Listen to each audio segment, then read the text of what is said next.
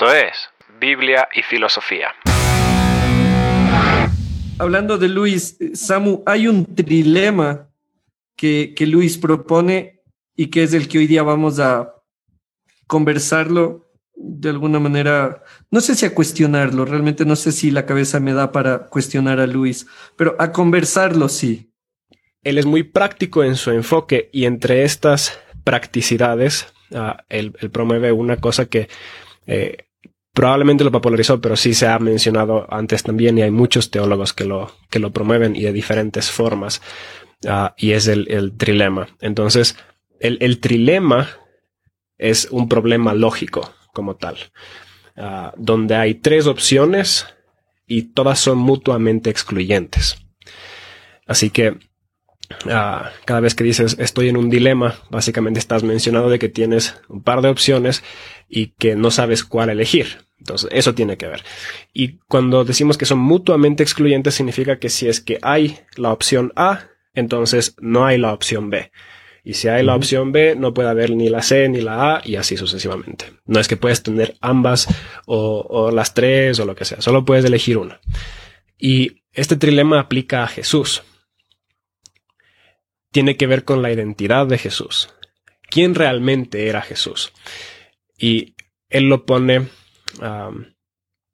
como si realmente Jesús eh, era quien decía ser o Jesús sabía que no era lo que parecía ser, pero intencionalmente mentía. O tres, Jesús no sabía ni siquiera que él estaba argumentando ser algo que no era. O sea, básicamente Jesús decía la verdad, Jesús estaba mintiendo o Jesús estaba loco. Uh, en inglés hay algunas versiones de esto. Eh, una es eh, liar, lord, o eh, me acuerdo con el tercero con la L, pero también está mad, bad, or God.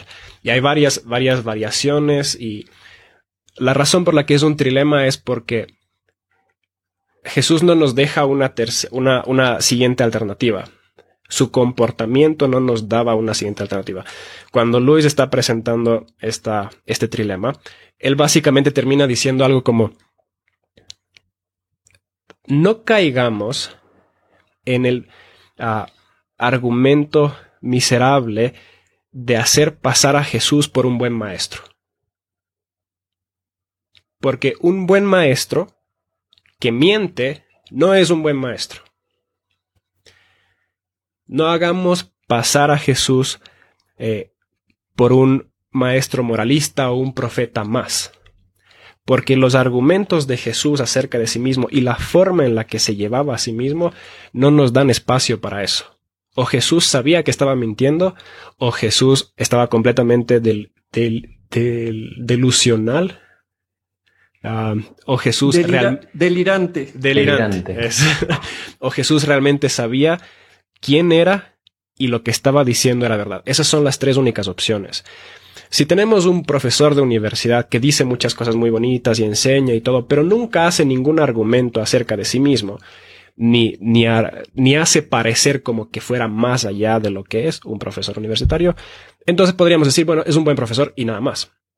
Pero si alguien viene a la calle y te dice, yo soy Dios, uno, o es Dios, dos, o está loco, o tres, te quiere mentir.